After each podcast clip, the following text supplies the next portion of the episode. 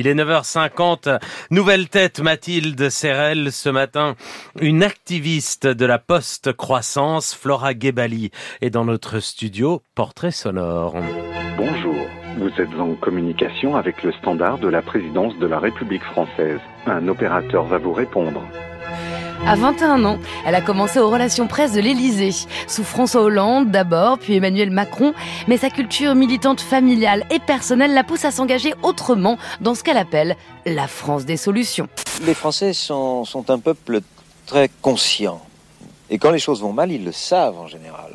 Si la situation n'est pas facile, les Français ne sont pas les derniers à le comprendre. Mais ils n'acceptent pas qu'on fasse payer à certains d'entre eux des sacrifices sans savoir pourquoi, sans savoir pour combien de temps et surtout sans savoir qui les paie. Grande fan de feu Michel Rocard.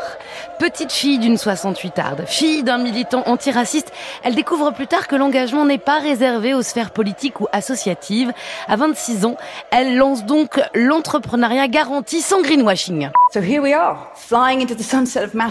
Alors, nous y voilà au crépuscule de la consommation de masse.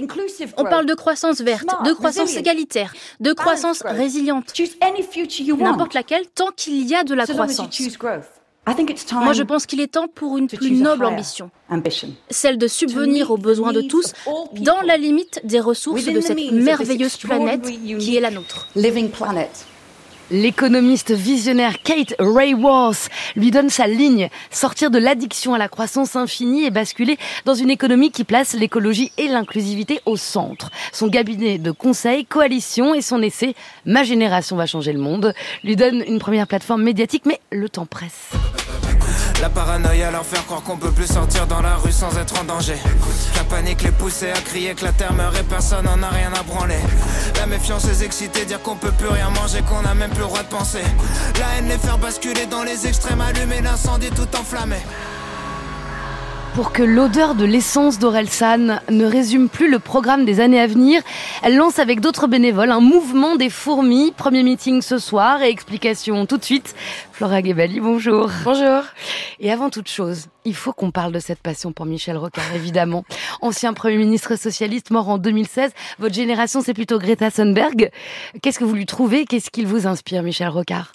Ben, j'aime juste sa, sa, culture du consensus. Moi, je, mon entreprise, vous l'avez dit, elle s'appelle Coalition et je crois que si on veut rendre l'écologie universelle et inclusive, ce qui est le projet des fourmis, on va avoir besoin de cette culture du consensus qui est aujourd'hui euh, aux abonnés absents de la vie politique française. Vous vous regardez des petites archives de Michel de temps en temps pour vous donner de la force? Ouais, on a aux fourmis euh, une, une euh, série documentaire politique pour se partager les meilleurs documentaires politiques. Il y en a un pas mal qui est sorti sur Rocard récemment. Alors, le syndrome de la fourmi, c'est l'essai que vous avez publié euh, au printemps euh, en 2023. Les fourmis, c'est nous. Quand on trace un cercle autour d'une fourmi, elle ne peut plus en sortir. Elle croit que c'est un mur. C'est ça? Et comment on passe donc au dehors?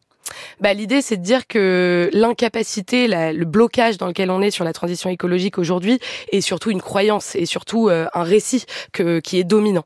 Et aujourd'hui, euh, pour gagner la bataille politique, j'ai bien l'impression qu'il faille d'abord gagner la bataille du récit. Euh, on le voit bien, aujourd'hui, on a des politiques de droite, voire d'extrême droite, parce que l'extrême droite a déjà gagné la bataille du récit, ce qui est d'ailleurs mauvais présage pour l'avenir.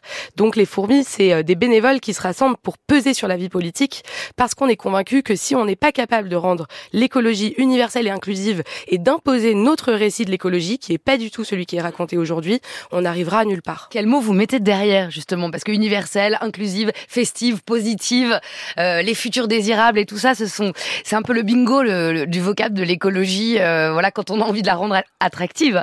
Euh, donc, qu'est-ce qu'on met derrière précisément? Bah, L'écologie universelle, je crois que c'est très concret. Pour vous donner un exemple d'actualité, les agriculteurs, en ce moment, devraient être les premiers écologistes de notre société.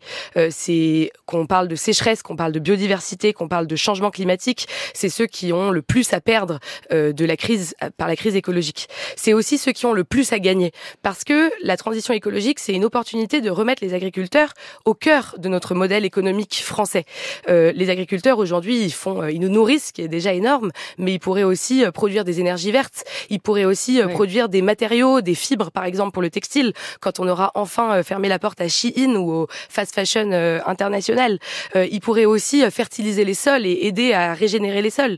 Donc en fait, les agriculteurs, par exemple, ils sont au cœur de cette question de la transition écologique. Et aujourd'hui, quand on entend la FNSEA, c'est pas du tout ce qu'on entend. Donc comment on explique cette guerre entre militants écologistes dans le cliché qu'on mm. peut avoir et militants de la FNSEA dans le cliché qu'on peut Alors avoir? qu'ils sont dans le même do not pour euh, citer la penseuse que vous adorez, euh, Kate Rayworth, qu'on a entendu tout à l'heure.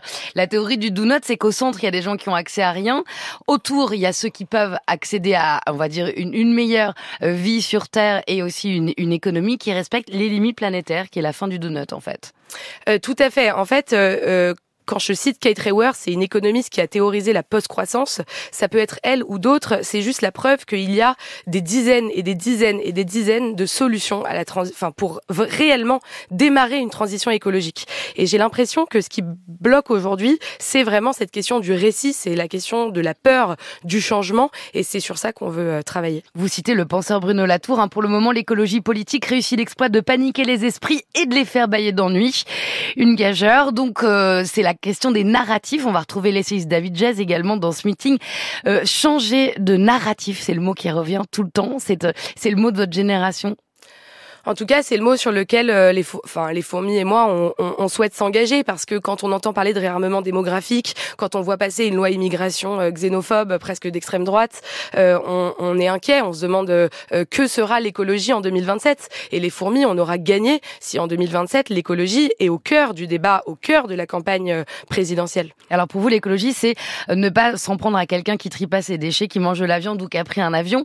C'est plutôt faire un basculement par les entreprises, mais un basculement qui serait pas celui de la RSE, la fameuse responsabilité sociale et environnementale des entreprises, qui en fait consiste à mettre trois ruches sur un truc super polluant bah, Je rejoins euh, les agriculteurs sur ce sujet aussi, c'est-à-dire que moi, mon travail, c'est d'accompagner les entreprises sur leur chemin de transition écologique. Et ce qu'on observe aujourd'hui, c'est que vous avez deux types d'entreprises. Les géants qui arrivent à s'extirper des normes sans problème parce qu'ils mm. ont des armées de juristes et donc ils sont même pas embêtés. Et les, TP, les TPE, les PME, les ETI françaises qui, elles, euh, croulent sous les normes. Et quand on entend les agriculteurs dire dire qu'on leur demande de planter des haies pour la biodiversité, c'est louable, mais que Bruxelles leur impose 14 décrets pour leur expliquer comment. C'est infernal. Et le truc qui vous met en rogne en ce moment, c'est le réarmement démographique.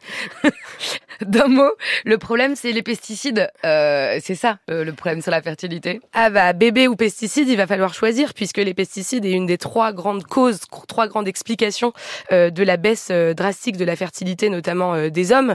Donc, le meilleur moyen de réarmer démographiquement le pays, c'est de enfin démarrer la transition écologique. Et c'est pour ça qu'on a créé les fourmis. Les fourmis, Flora Gebali, le premier meeting, c'est ce soir à Paris, à la dans le 10e arrondissement. Bonne route à vous. Merci.